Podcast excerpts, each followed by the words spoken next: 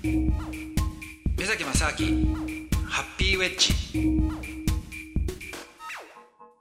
目崎正明です。アシスタントのドキドキキャンプ佐藤光晴です、えー今回も先週に引き続き目崎さんの夏の思い出について、えーお話を伺います。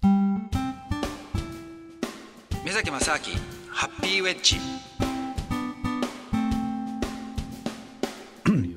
でで僕の踊ってる前がそのおじいさんだったんですけども、ええ全然前進まなくて。で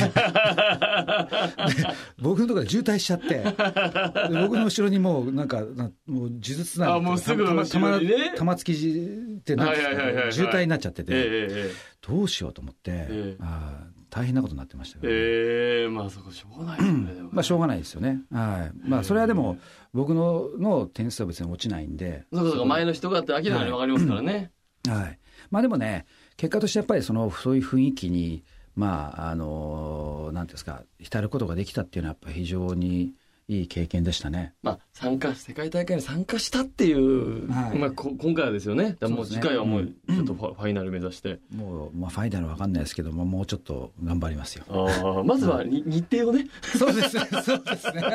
2日ちゃんと出るっていう 今回はだから落とされたっていうよりは落ちてますから 勝手にねそうですね。はい、自分で落ちに行ってますからそうなんですよ。そうなんですよ。はい。だけどまあでもでも仮に一日でもやった方がいいじゃないですか。いや確かにそれはそうですよ経験としては、はい。はいそうなんですよ。でへね、ーで、あと、やっぱりアルゼンチンのね、その、まああと、今回改めて思ったんですけども、そのアルゼンチンっていう国の人たちの、その、なんていうんですかね、ハッピーな、あの、形ですよね。はいはいあの、生き方。えこれがね、やっぱ違うなと思ったんですよ。えで何かっていうと、例えば、タクシーに乗った時に、うんタクシーに乗ってると、その、タクシーのおじさんが、なんか鼻歌を歌ってるんですよ、ずっと。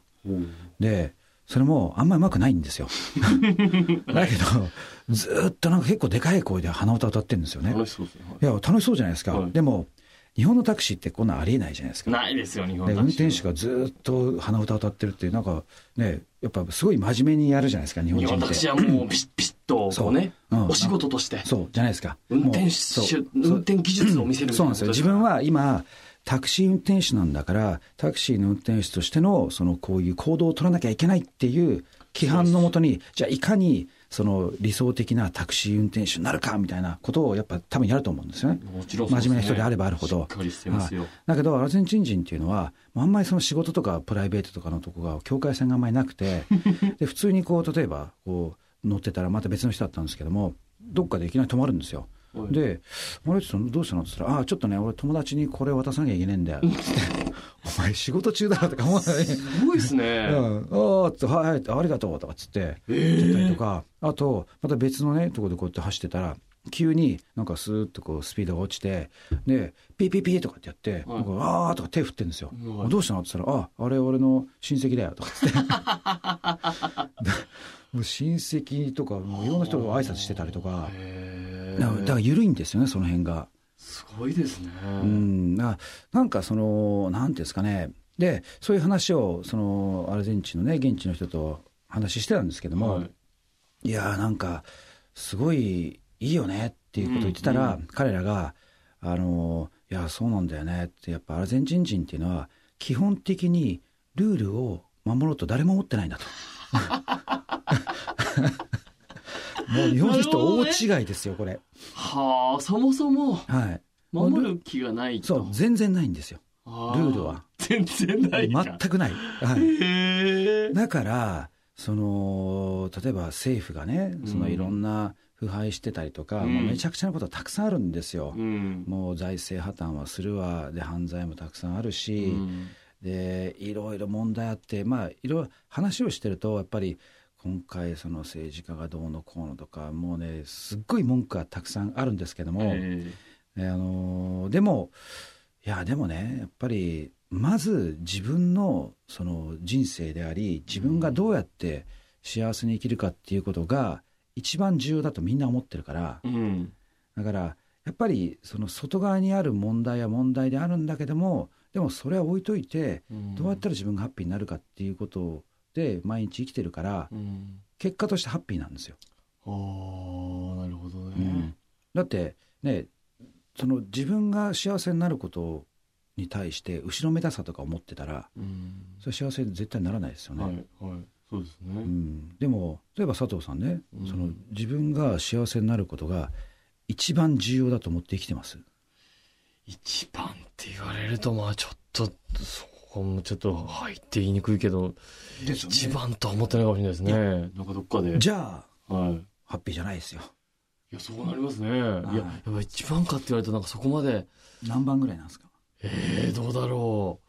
なんかやっぱりどっかでいろんな人に遠慮したりですとかうん。なんていうかそこまでこう自分に素直になれないというか、うん。はっきり言えないうん。何かがありますね。でもねこれって本当は自分が幸せになるっていうことが、うん。その独りよがりで非常に反社会的で,、うん。でみ他人に迷惑をかけることだっていうことじゃないんですよね本来は、本来はそうそうのそうですよね。だって、うん。そんな人に迷惑をかけてたら多分ハッピーじゃないじゃないですか。そもそもね。はうん。だからでもそこが日本の社会ってなんかちょっと歪んじゃって自分が気持ちよくなることっていうのは他人を傷つけることだみたいななんかどっかで潜在的になんか思ってる気がします。うんなんかわかんないですけど。本来絶対ありえないですよだってうん他人が傷ついてることを見てね、はいはい気。持ちよくなるわけないじゃないですかそもそもそうですね。はいうんだからそこって本当はベクトルが別じゃないのにもかかわらず、うん別だと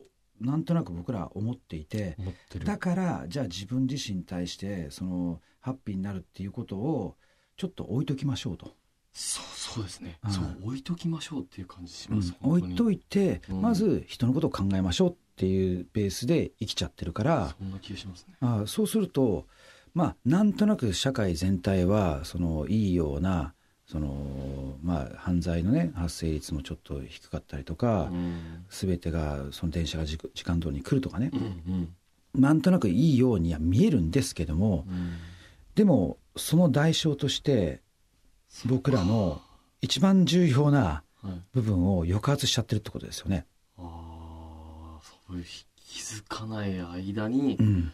そうどっかでそういうふうにみんなが思っちゃってるっていうのはちょっと悲しいですね、そうですね。うん。だからそこがアルゼンチンの人たちっていうのはもう真逆なんですよ。はだから少なくとも自分がベースで始まってるかあら、うん。だから結果としてその社会もボロボロなんですけどうんでもそうは言ってもその社会に住んでる人たちの満足度は結構高いという非常にそのなんかまあ矛盾してるわけじゃないんですけどもね。そこが、まあ、ある意味当たり前っちゃえば当たり前なんですよ。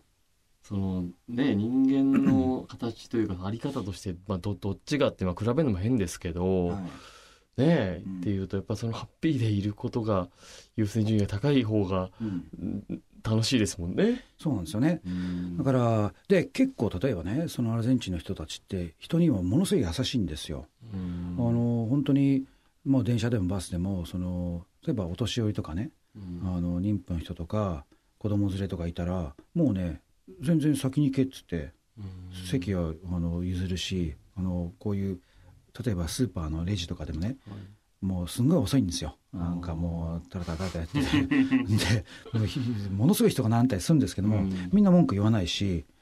ででもう人並んでんのにそのレジの人と買う人がなんか世間話とか始めちゃったりとかしてうんずっと話してるんですよ。ででもそれ聞いてる前の人もね別に文句言わないんですよいやそれ日本だったらもう何言ってんのあそうそうそうそうそうじゃないですかそう。だから日本だと「お前なんでねレジ打ちの仕事をやれ」とかっつって。いやいや並んでんだろそうそうふざけんなって常にやっぱり他人と他人がどう思ってるかってこととその仕事なりルールをどう守るかっていうこれだけじゃないですか。そうですね、はさあお話はつきませんがこの続きはまた来週です